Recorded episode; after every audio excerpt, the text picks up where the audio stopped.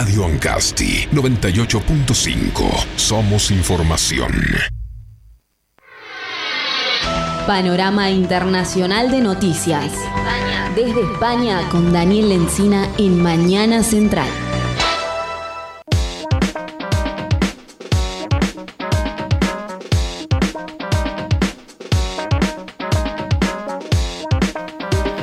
11 con 9 minutos en la República Argentina, momento de saludar a nuestro amigo columnista del reporte internacional, Daniel Lencina. ¿Cómo estás, Daniel? Contanos qué pasa con Colombia, que se prepara para elegir nuevo presidente. ¿Cómo estás?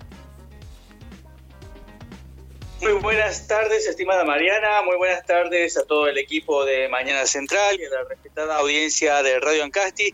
Aquí en España son las 4 de la tarde y 9 minutos y en esta entrega del reporte internacional retornaremos a Latinoamérica, como lo sugeriste vos, Mariana, pues nos abocaremos a tratar lo que tiene que ver con la última semana previa a la primera vuelta de las elecciones presidenciales en Colombia, comicios que tendrán lugar este domingo 29 de mayo y que tiene al izquierdista Gustavo Petro como su máximo aspirante. ¿Y, cómo se, se, está viviendo en este momento la previa a esa elección?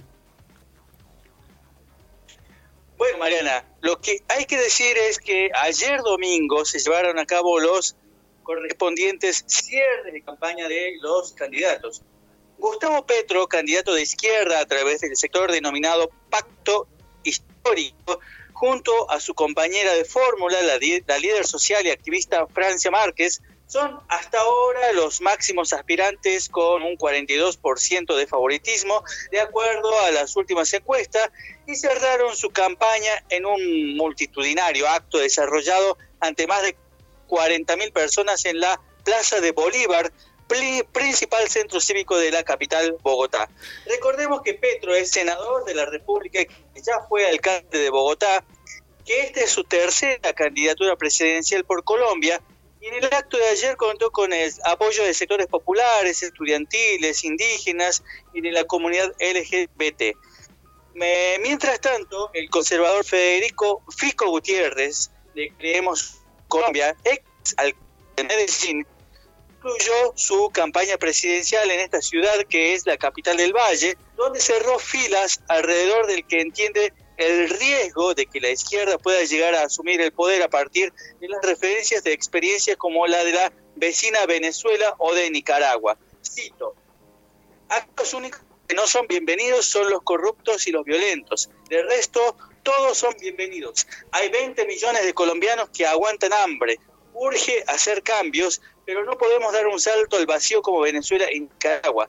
Sepan los proyectos populistas que no les vamos a entregar a Colombia dijo Gutiérrez. Otros candidatos a la presidencia, pero claramente con menores posibilidades, son el independiente Rodolfo Hernández por la Liga de Gobernantes Anticorrupción, Sergio Fajardo por Alianza Social Independiente, John Milton Rodríguez por Colombia Justa Libres y Enrique Gómez por el Movimiento de Salvación Nacional.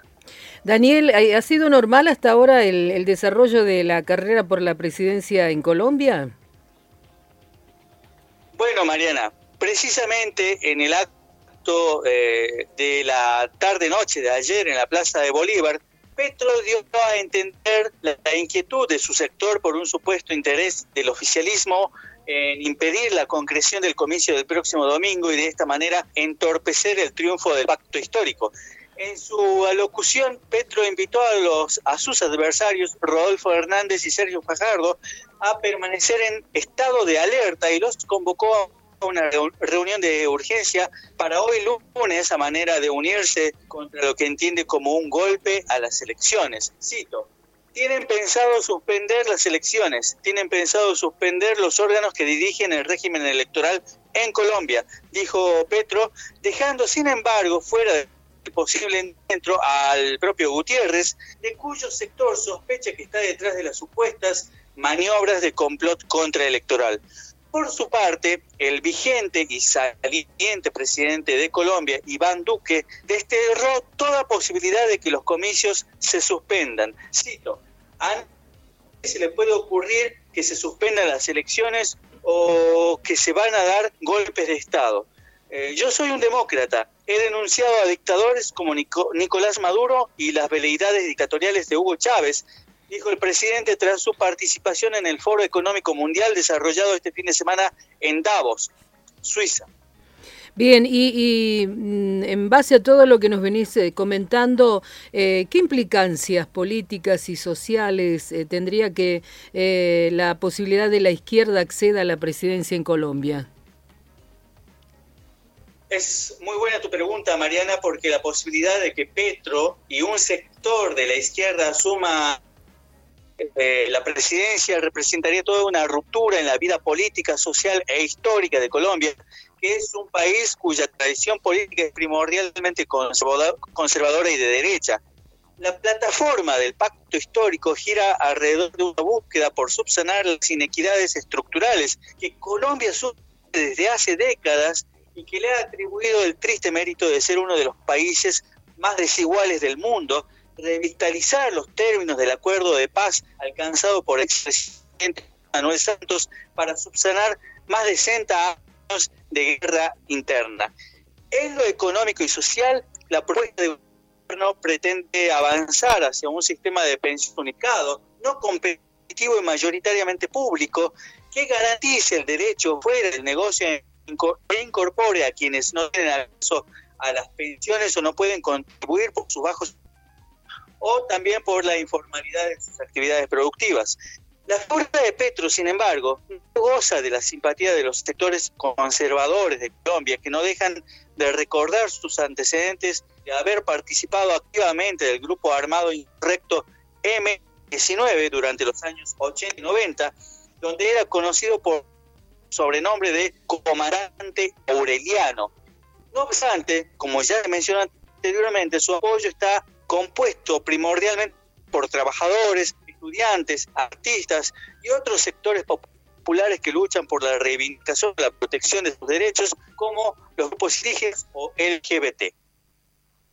Daniel, un amplísimo informe de lo que está pasando aquí en, esa zona de Latinoamérica y por supuesto Colombia, uno de los países también centrales en, en, ciertas cuestiones que hacen a la política internacional de esta parte del continente. Agradecidos como siempre por tu aporte, muchas gracias. El agradecido soy yo, Mariana, querida, caluroso saludo al desde la calurosa Andalucía por estos días. Y como siempre extiendo la invitación a escuchar nuevamente este informe y mucho más material en el portal web www.parrecia-medioonline.com. Muchas gracias. Panorama Internacional de Noticias. Desde España con Daniel Lencina en Mañana Central. Buenos motivos, buenos momentos, buena